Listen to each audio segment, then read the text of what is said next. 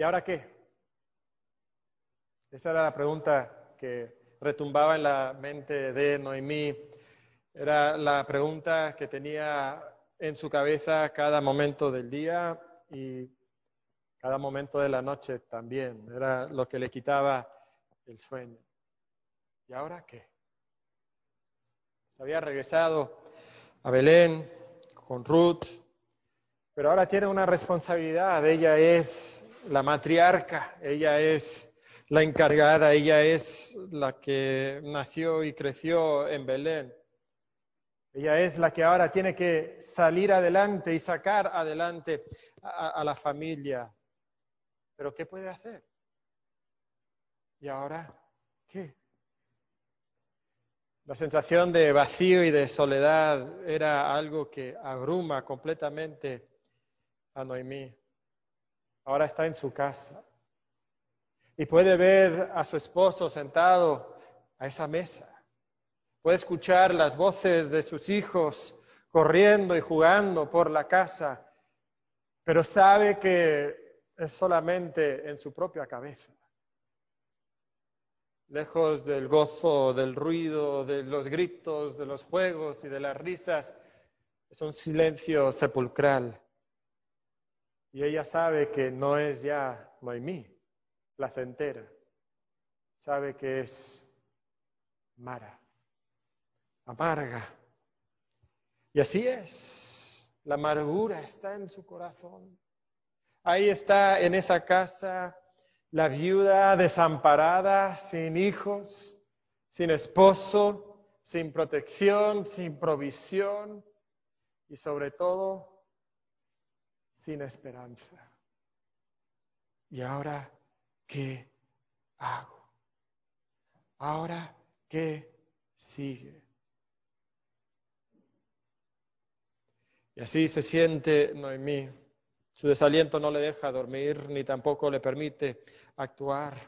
Sabe que debe salir a buscar soluciones que le toca a ella, pero, pero no puede, porque no sabe qué hacer. La verdad es que Noemí se siente sola.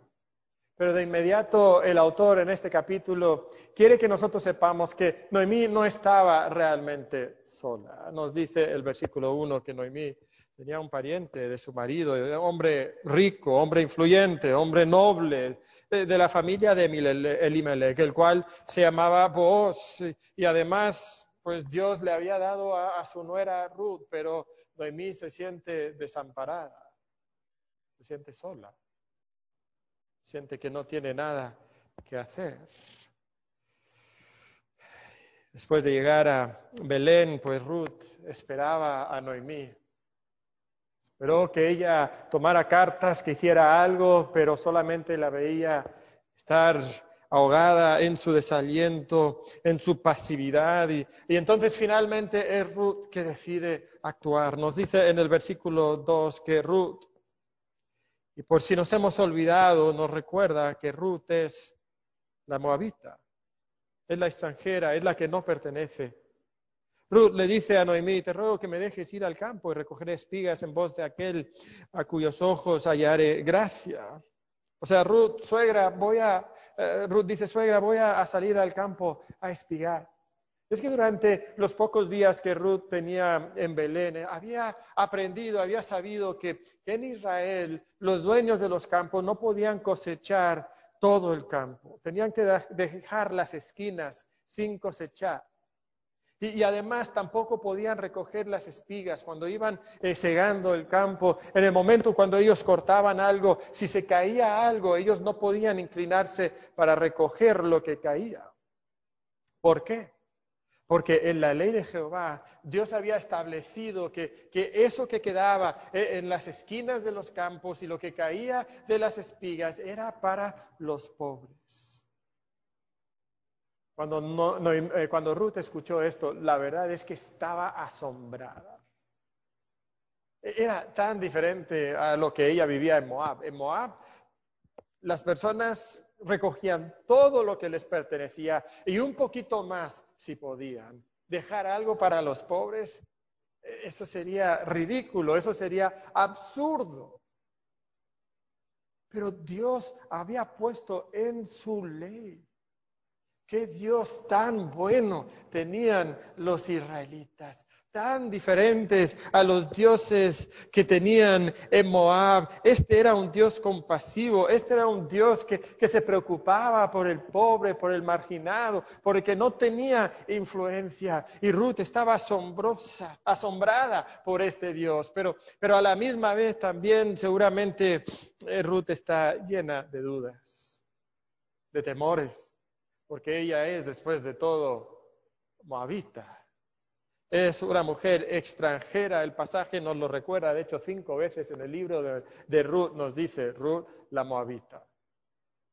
El autor no quiere que nosotros olvidemos este pequeño dato. Ella es la moabita. Y, y, y sí, en la ley de Jehová, donde dice que dejen los rincones de los campos, mencionaba específicamente a los extranjeros. Eso era para los pobres y eso era para los extranjeros, eso era para Ruth, pero recordamos que estos son los días de los jueces, donde cada quien hace lo que bien le parece, donde muchos, casi todos, han dejado de observar la ley de Jehová y seguramente esta era una de las leyes que había quedado en el olvido por muchas de las personas. Y además, Aún aquellos que estuvieran dispuestos a dejar esos rincones para los pobres, quizás no estarían dispuestos a que una mujer viuda moabita estuviera trabajando los campos. Y seguramente eh, Ruth quedaría expuesta a maldiciones, insultos, maltrato, o quizás incluso cosas peores. Ella era una mujer joven, viuda, no tenía esposo o padre que la defendiera. Y entonces estaba expuesta. De hecho, nosotros sabemos lo que le podía suceder a una mujer sola en Israel durante el tiempo de los jueces. Si nada más regresáramos en nuestras Biblias unos pocos capítulos, llegaríamos a jueces capítulo 19, donde tenemos la sádica historia, donde una mujer de Belén misma había sido abusada sexualmente por unos hombres de la tribu de Benjamín a tal grado que había muerto en la mañana. Horrible. Y eso era lo que hombres de Benjamín, de Israel, habían hecho a una mujer de Belén, a, a otra israelita. Imagínate lo que pudiera pasar con una mujer extranjera moabita. Seguramente Noemí tenía, o Ruth tenía tantas dudas y tantos temores, pero lo que observamos es que ella toma la iniciativa y dice, déjame ir a espigar, suegra. Yo, sé que no reditúa mucho y, quizás no nos va a solucionar el problema a largo plazo, pero por lo menos tendremos algo que comer hoy. Algo, porque es que, es que tenemos hambre. Y sí es posible que me corran del, campo y que no me dejen espigar. Y quizás alguien, quizás alguien me, mostrará gracia. Y entonces podré regresar con, algo que comer para, para esta noche. Es interesante la respuesta de Noemí. Ve, hija mía. Solo eso. Esa pequeña respuesta nos deja entrever el desaliento, la pasividad de Noemí. Noemí, no sabe qué hacer. Noemí no sabe ni quiere casi pensar en eso. No, le da sugerencias acerca de a dónde ir o, cuáles son los mejores campos de, la ciudad o del pueblo. Eh, no, no hay ni un solo consejo, solo pasividad, solo desaliento. Seguramente Noemí se siente un tanto eh, avergonzada. Le va a tocar depender de una pepenadora, ¿cómo es? Pepenadora. O sea, e, e, esa es la vida en la que se ve reducida. Para ella lo más cómodo sería meter la cabeza debajo de la almohada y llorar todo el día, pero hasta ni tiene almohada bajo la cual esconder la cabeza. Creo que aquí aprendemos una lección interesante. Seguramente Noemí se siente enfrentada por una situación imposible, pero ante situaciones imposibles el desaliento y la letargia nunca es la solución. El desaliento y la letargia nunca es la solución. A veces los problemas son tan grandes, sentimos que, que no tenemos nada que hacer, pero perder la fe nunca te va a llevar a una solución. E, y entonces, aunque no tengas ganas, toma la iniciativa y actúa. Levántate. Haz algo. Ahora, no crean que estoy diciendo que entonces todo esto depende de nosotros. Ah, bueno, simplemente haz algo con tus propias fuerzas, con tu propia inteligencia. No, no es así, porque recuerden que Ruth está actuando conforme a la palabra de Dios. La ley de Dios le da este derecho, le da esta salida. Sal, espiga en los campos. Y entonces Ruth va a actuar conforme a la palabra de Dios y así debemos de actuar también nosotros. Sí, la situación te puede parecer imposible a ti, pero Dios te ha dado dirección en su palabra, entonces actúa conforme a la palabra de Dios y sí confiando en la gracia de Dios y de otros. Quizás la situación es demasiado grande para ti. Quizás tú no lo puedes solucionar, es verdad. Pero Dios no te va a dejar solo. Tú puedes confiar en su gracia y además Dios pondrá a otras personas a tu alrededor que te ayudarán a salir adelante. El desaliento y la letargia, hermano, nunca es la solución. Levántate, actúa, toma la iniciativa. Y eso es lo que Ruth hace en este pasaje. Dice el versículo 3 que ella se levanta y sale a espigar y, y seguramente esa mañana ya no sabía dónde ir. Ruth no le ha dado indicaciones ni consejos.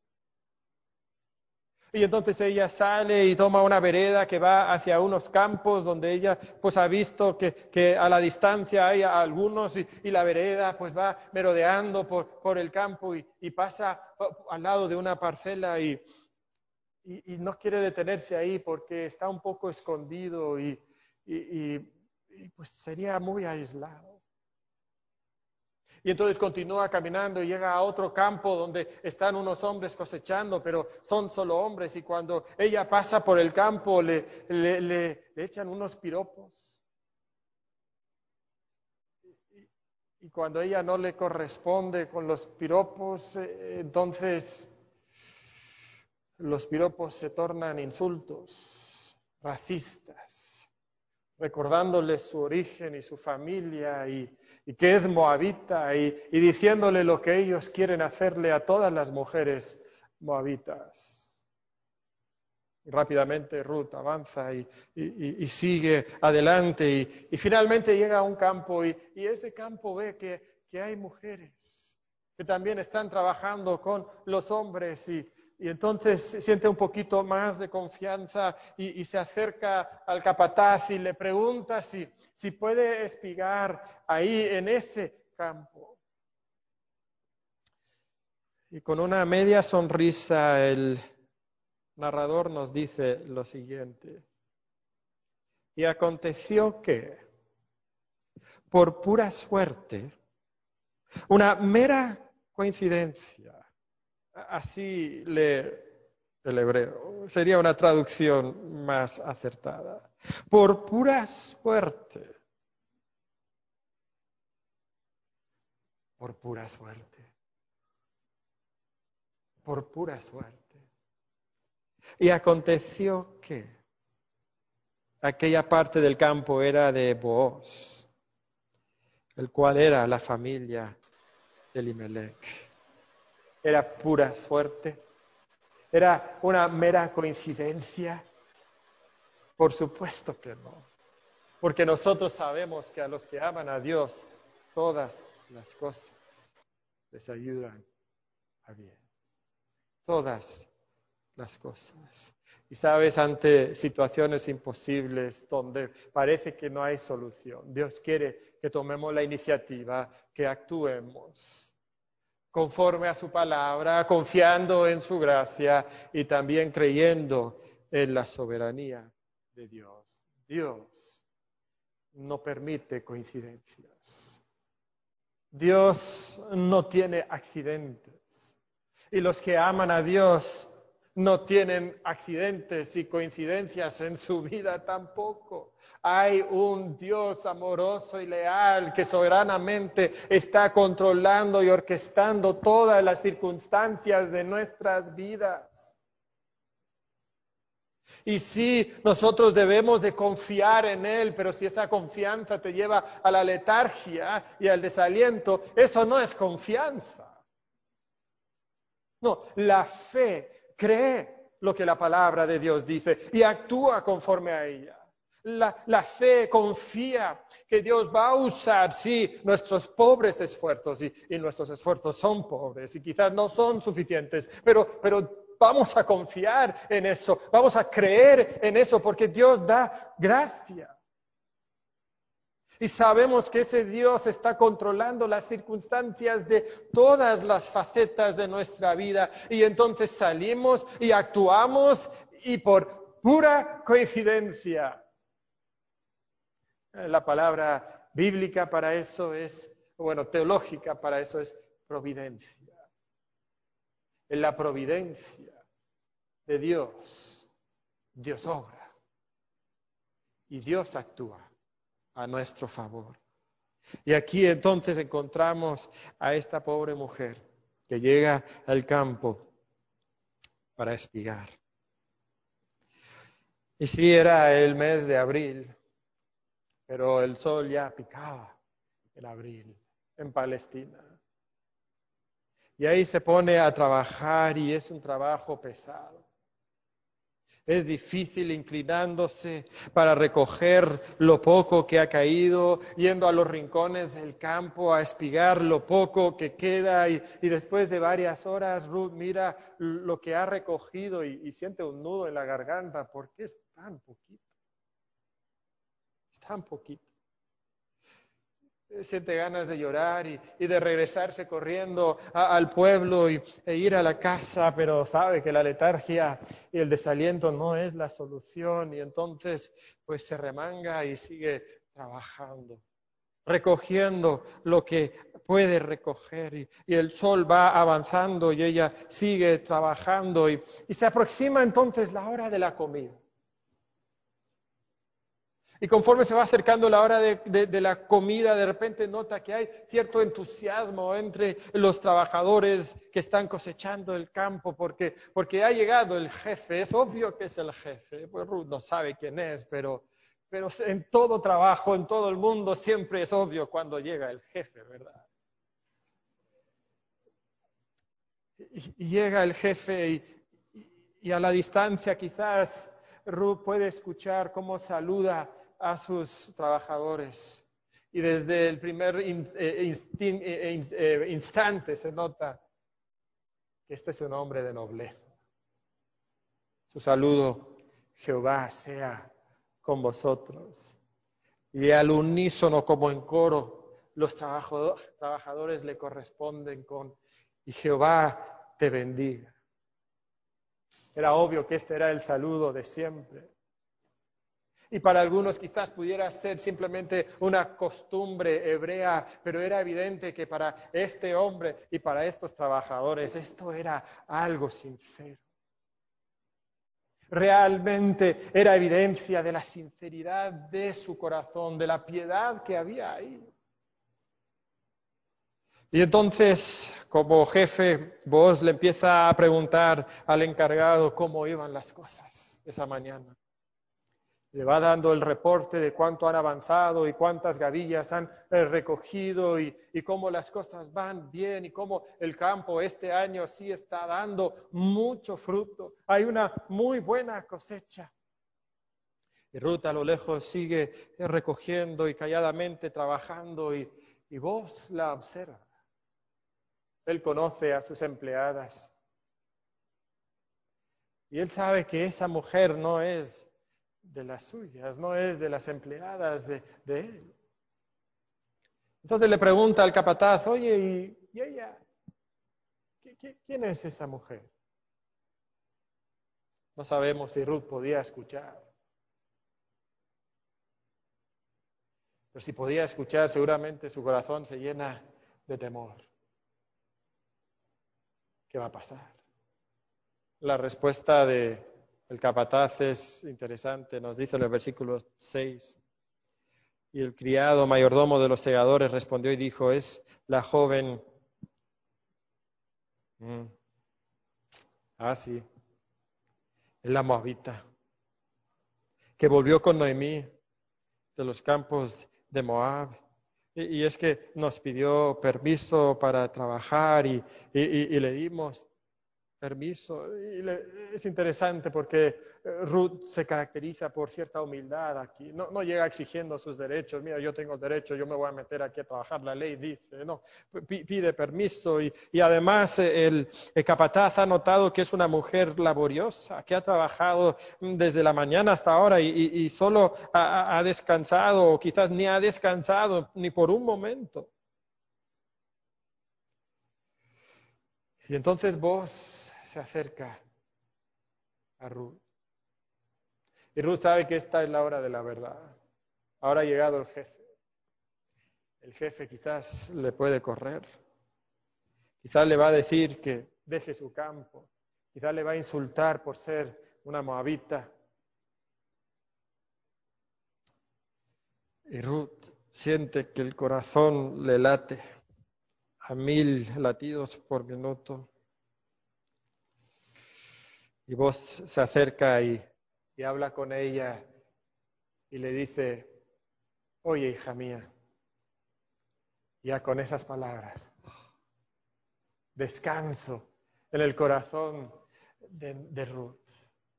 Ah, son palabras compasivas, son palabras que, reflejan, sí, la gran distancia socioeconómica entre estas dos personas. Vos, el, maduro, rico, influyente, dueño de, propiedad entre los hebreos y, y Ruth, la joven moabita, viuda, extranjera, sin posición, sin protección, sin derecho a alguno, pero, pero, ah, hija mía, de consuelo.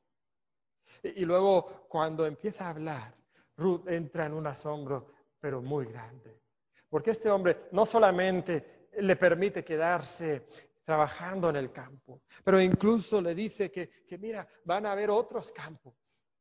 Y puedes ir con nosotros a esos campos también a cosechar. Mira cómo lo dice vos, oye hija mía, no vayas a espigar a otro campo, ni pases de aquí Aquí estarás junto a mis criadas. Mira, puedes moverte entre mis empleadas también. ¿Te imaginas cómo eso habrá impactado a una mujer que se siente sola?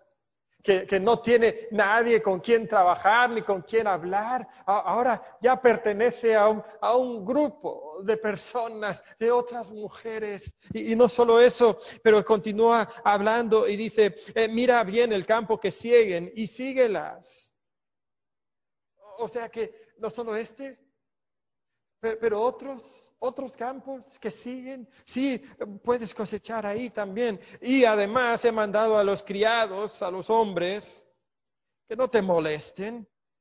Ay, otro gran alivio para, para esta mujer eh, con temor, habiendo quizás ya escuchado los insultos de otras personas.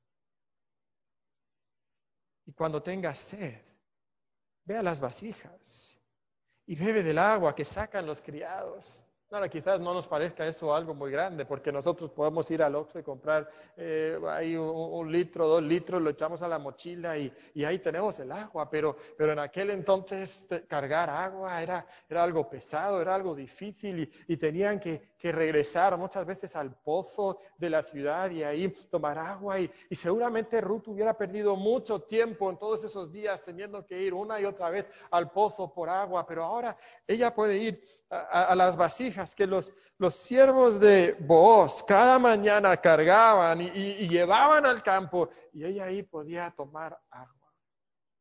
Este hombre está yendo mucho más allá de la ley. mucho más de lo que se exige, mucho más de lo que es su obligación. Esto es gracia. Y Ruth lo sabe. Ella está asombrada, nos dice el versículo 10, que baja su rostro eh, hasta la tierra y le dice, ¿por qué he hallado gracia en tus ojos para que me reconozcas? Siendo yo extranjera. Yo, yo sé lo que soy. Yo no tengo derechos, yo no tengo nada que reclamar ni que exigir. Yo he necesitado y ahora he encontrado gracia. Y nos podemos preguntar, ¿qué, le movió a, vos a, a responder de esta manera? Bueno, vos contesta y le explica el porqué. Le dice en el versículo 11, he sabido todo lo que has hecho con tu suegra después de la muerte de tu marido, y que dejando tu padre y a tu madre y la tierra donde naciste, has venido a un pueblo que no conociste antes. Ah, él había sabido esto. Aparentemente Ruth había sido el chisme del, pueblo. Todo el mundo había platicado, todo el mundo sabía lo que Ruth había hecho y todos estaban asombrados. ¿Cómo es posible que una moabita deje su tierra, deje su familia, deje todo lo que ha conocido para ir a un lugar que no conoce? ¿Y sabe lo interesante de esa frase? Esa es exactamente la misma frase que se usa en el libro de Génesis, cuando Dios le le habla a Abraham y le dice que salga a una tierra que él no conoce. Vos sabe que Ruth ha actuado con fe que igual que Abraham tomó un paso de fe, de dejar todo lo que ella conocía para ir a un lugar que ella no conocía, porque quería seguir a un Dios amoroso y leal. Eso es lo que ella quería. Y ahora vos le está mostrando gracia. Y, dice aquí vos, y las palabras son asombrosas. Qué hermoso versículo. Jehová recompense tu obra. La palabra recompensar sí tiene un enfoque a veces económico, y, así habla la siguiente palabra también, recompense y te remunere, ¿verdad? Tu remuneración sea cumplida. Pero la idea de estas palabras es que Jehová te complete. Que Jehová te complete. Esta mujer que se sentía seguramente incompleta, había perdido a su esposo, había perdido su familia, había perdido su tierra. Podía confiar que Jehová le completaría a ella.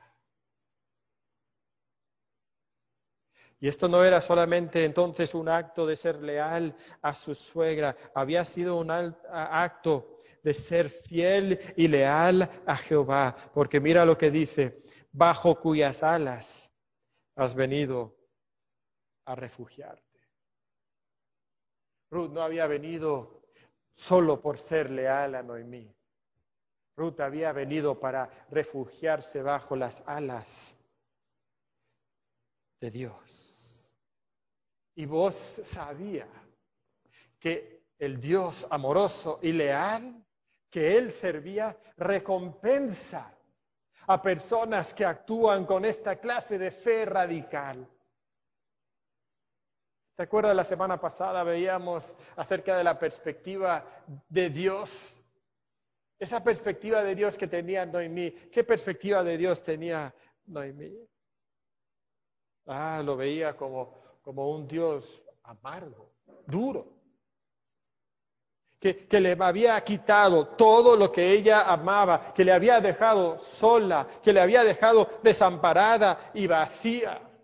Pero vos sabe que es un Dios, ¿qué tipo de Dios? Es un Dios que está con nosotros, Jehová sea con vosotros, que es un Dios que bendice, Jehová te bendiga, que es un Dios que recompensa, que es un Dios que remunera, que es un Dios que permite que cada persona que venga a Él con fe se refugie bajo sus alas. Vos conocía este Dios, vos sabía cómo era este Dios, pero Noemí no tenía ojos de fe para ver a ese Dios. Su perspectiva era tan diferente y entonces en medio de las situaciones imposibles abre los ojos de fe y ve quién es Jehová. Y entonces tu teoría se convertirá en teología genuina. Vos lo veía, Noemí no. ¿Tú lo ves? ¿Tú lo entiendes? ¿O es pura teoría eso de que todas las cosas nos ayudan a bien? Eso de que puedes refugiarte bajo las alas de Dios es, es pues una historia bonita, pero no tu realidad. Sabes, todo este libro de Ruth se trata de revelarnos quién es nuestro Dios, pero requiere fe. No una fe teórica, sino una fe genuina. Esto es lo que exige, si no, no tendrás la perspectiva correcta de Dios. ¿Sabes? Las palabras de, de vos llegan al corazón de Ruth. Versículo 13, ella dijo, Señor mío, halle yo gracia delante de tus ojos. Y, mira lo que dice. ¿eh? O sea, no solamente me has dado comida, me has dado consolación. Porque me has consolado, porque has hablado al corazón de tu sierva, aunque no soy ni como una de tus criadas. Yo no tengo derechos, yo no tengo posición, yo no tengo privilegios que exigir para mí misma, pero me has consolado. Ruth no se puede creer la, bondad de, este hombre y sabe la bondad de este hombre no ha acabado todavía. Llega la hora de comer y, quizás Ruth no tenía ni qué comer al mediodía eran mujeres extremadamente pobres. Y entonces vos se encarga de, darle comida. Le llama y le dice, ven, seguramente estaba ella comiendo a algún lugar alejado y le dice, ven y, come del pan y moja tu bocado en el vinagre. Y se sentó junto a los segadores y, le dio del potaje y comió eh, o sea, no le dio solo las sobras, sino come hasta que Ruth está satisfecha, hasta que se llena. Y, además le sobró. Vos insiste que, que las sobras se las lleve Ruth. Estoy seguro que vos estaba recordando a la anciana Noemí en la casa, probablemente con hambre, sin haber tenido nada que comer. Y entonces Ruth renueva sus fuerzas con la comida y otra vez sale a, trabajar y, mientras ella va a trabajar, vos llama a sus criados y, dice, oye, Ruth no solo tiene que recoger o puede recoger entre los rincones y, y, lo que se ha caído, dejen que recoja entre las gavillas también. A ver, jefe, ¿estás diciendo que puede tomar de lo que nosotros hemos cosechado? Sí, sí. Oye, y, además de eso, cuando estés cerca de ella, así como que sin querer, pues, deja ahí un manojo de espigas.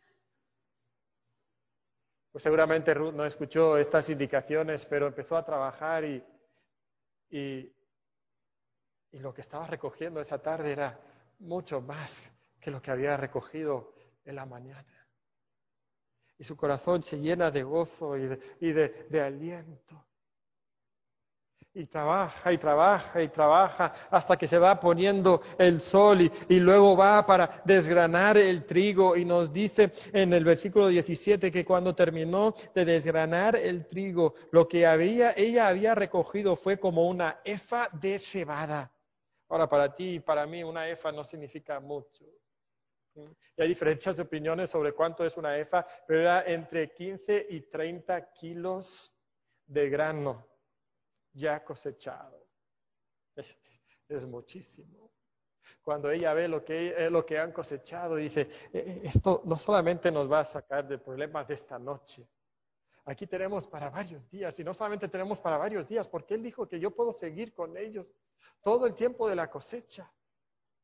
Y puedo ir de campo en campo con ellos. Esto, esto nos puede sacar de, de nuestra situación imposible pero por bastante tiempo. Y además me ha dicho que puedo caminar con sus empleadas. Ya no estoy sola. Ahora tengo protección. Ahora pertenezco a, un grupo que me va a proteger, no me va a abusar físicamente o verbalmente. ¿Cómo se habrá sentido en ese momento Ruth? Yo todavía tengo una pregunta mayor. ¿Qué le movió a vos a actuar de esta forma? Porque seguramente muchos hombres de Belén habían escuchado de la situación de, Ruth y Noemí. Pero vos había hecho esto mucho más de lo que los demás hubieran hecho. Quizás algunos hubieran sentido algo de compasión, pero la compasión es una cosa, el dinero es otra, ¿verdad? Y oigan, bueno, yo voy a hacer por lo que dice la ley y punto. Yo creo que vos sabía que si él tenía grano en ese campo este año era porque Jehová había visitado a Israel. Él sabía que había recibido gracia de Dios y, y, si había recibido gracia de Dios, entonces él iba a dar gracia a los demás. Si Dios le había visitado a él, él iba a visitar a otros. Si Dios le había dado provisión a él, él daría provisión a esta mujer extranjera. Sabes, esto es algo que Dios quiere para cada uno de nosotros. Dios quiere que nosotros también seamos siervos para los demás.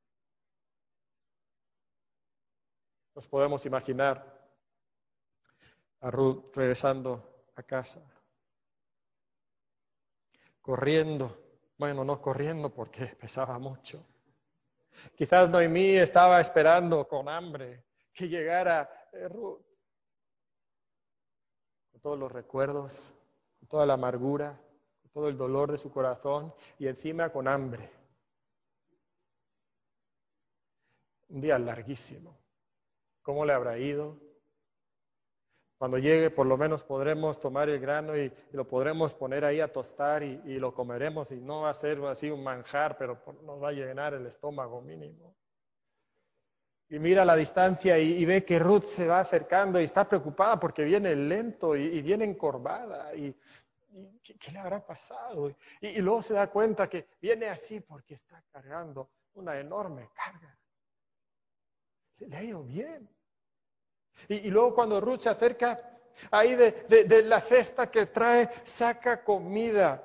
Y, no es grano tostado, es, es comida, pero hecha así eh, como que en cocina y, se lo da a Ruth y, Ruth le dice, o Noemí, Ruth le dice, oye, esto es lo que me sobró, te sobró, si no te llevaste nada, yo sé lo que te llevaste, esto no te lo llevaste, sí, es que ahí me lo dieron, oye, y todo esto que cosechaste, ¿dónde lo cosechaste? ¿Cómo lo conseguiste? Esto es demasiado, ¿a dónde fuiste? ¿Quién, quién te mostró gracia?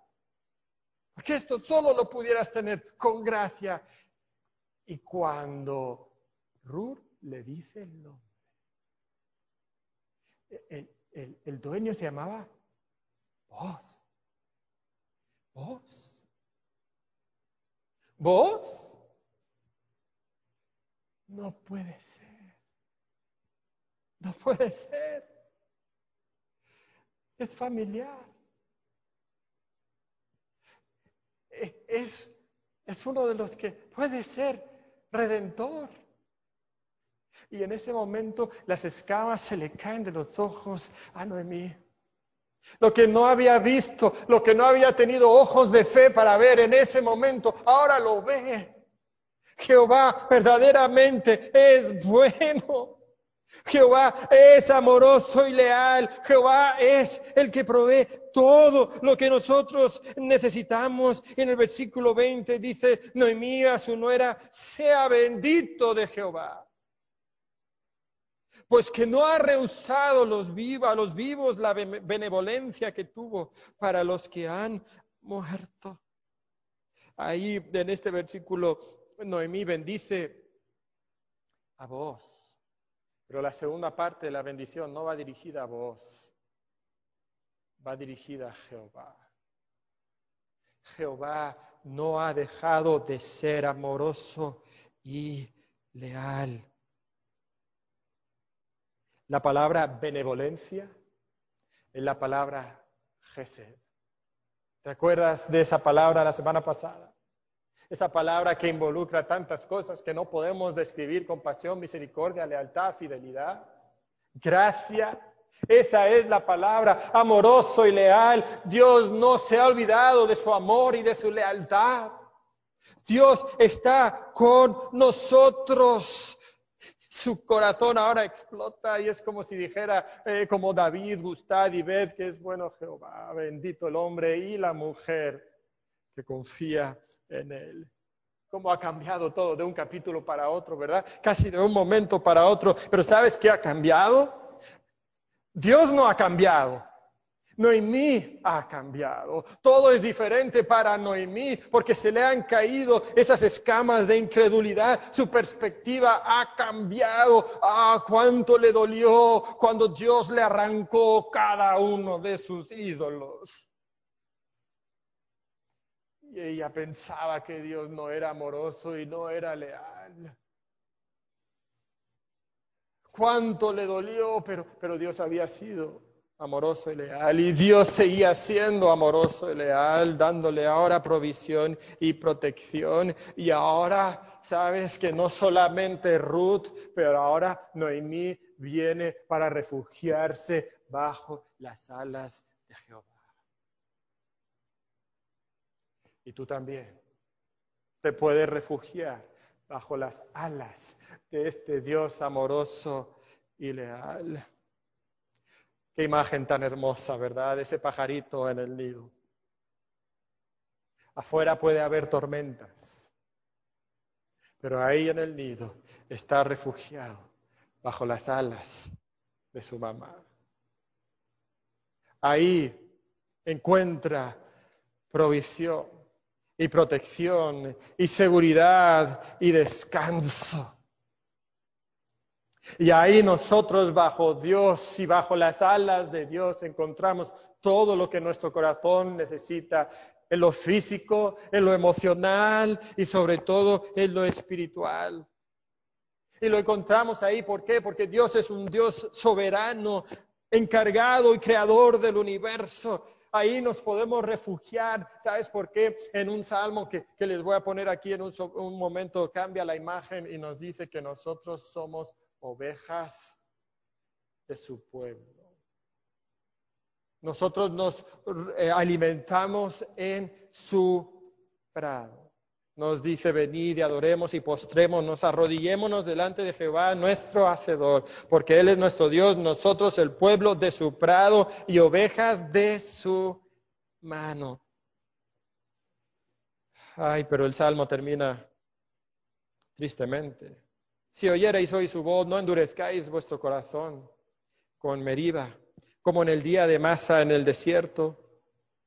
Ahí se habían quejado amargamente contra Jehová, habían dicho Jehová no es bueno, Jehová no es amoroso, Jehová no es leal.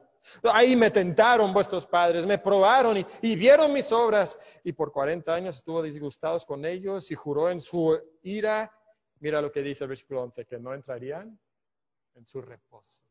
Para ellos no habría descanso, ¿sabes por qué? Porque no creyeron, porque no tuvieron ojos de fe, porque la teoría nunca se convirtió en teología para ellos.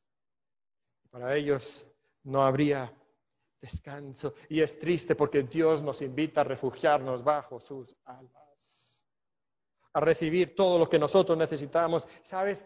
Como los israelitas, cada vez que tú te quejas amargamente contra las circunstancias de tu vida, levantas el puño contra Dios y le tientas a Jehová con un corazón de incredulidad. ¿Por qué? Porque Él es el creador, Él es el soberano, Él te ha dicho que es, es amoroso y leal y tú le estás diciendo, no te creo. Y es por eso que no hayas descanso para tu alma. Muchas veces nosotros somos como Noemí, como Israel. Rehusamos refugiarnos bajo sus alas. Es increíble, ¿no? Te, te promete todo y tú no lo quieres. Ah, cuán incrédulo es nuestro corazón. ¿Sabes? Este impulso redentor de Dios de refugiar, de recibir a todo aquel que cree. Es lo que le motivó a enviar a su Hijo Jesucristo, a descender del cielo, a venir a esta tierra, tomar forma humana, caminar entre nosotros y caminando entre nosotros. ¿Cómo caminó entre nosotros? Como un pobre que nació en un pesebre y que no tenía dónde descansar su cabeza. Caminó marginado. ¿Cuántas veces le criticaron y le atacaron por su sospechosa ascendencia? ¿Cómo había nacido? ¿Quién era realmente su padre? Ah, de Nazaret. De Nazaret va a salir algo bueno. Es un, carpintero. Él nos va a enseñar algo a nosotros. Marginado, rechazado, cruelmente, injustamente crucificado por autoridades corruptas. Él sabe lo que es caminar en esta clase de mundo cruel. Y lo hizo todo ¿por qué? Porque lo que tú más necesitas no es pan para comer, ni una casa donde vivir, ni protección contra la violencia. Lo que tú más necesitas es perdón de tus pecados para que puedas refugiarte bajo las alas de Jehová. Eso es lo que tú más necesitas. Y tristemente nosotros somos no solamente como Noemí, no solamente como Israel, sino somos también como Jerusalén. Jesús, estando sobre la tierra, dijo lo siguiente, Jerusalén, Jerusalén, que matas a los profetas y apedreas a los que te son enviados. ¿Cuántas veces quise juntar a tus hijos? Como la gallina junta sus polluelos debajo de sus alas. Y no quisiste. No quisiste. Dios no te promete que bajo sus alas no vas a tener tormentas, pero te promete su presencia contigo en la tormenta. Promete que cargará tu carga cuando te parece imposible. Y no quisiste. No tuviste ojos de fe para ver que Él es un Dios amoroso y leal, que te provee todo lo que tú necesitas, físicamente, emocionalmente, espiritualmente también. Y no quisiste. Hermano, refúgiate bajo las alas de Jehová. Padre, Perdona nuestra incredulidad. Que ciega nuestros ojos para que no te veamos como tú eres. Padre, yo sé que hay personas aquí que se refugian bajo una serie de Netflix o en su trabajo o en la pornografía se refugian en quizás sus hijos o su propio control de la vida o en sus amistades o posesiones. Padre, esas cosas no pueden dar refugio. Padre, te pido que nos refugiemos bajo tus alas. Señor, que no exista entre nosotros alguien rebelde, duro de corazón,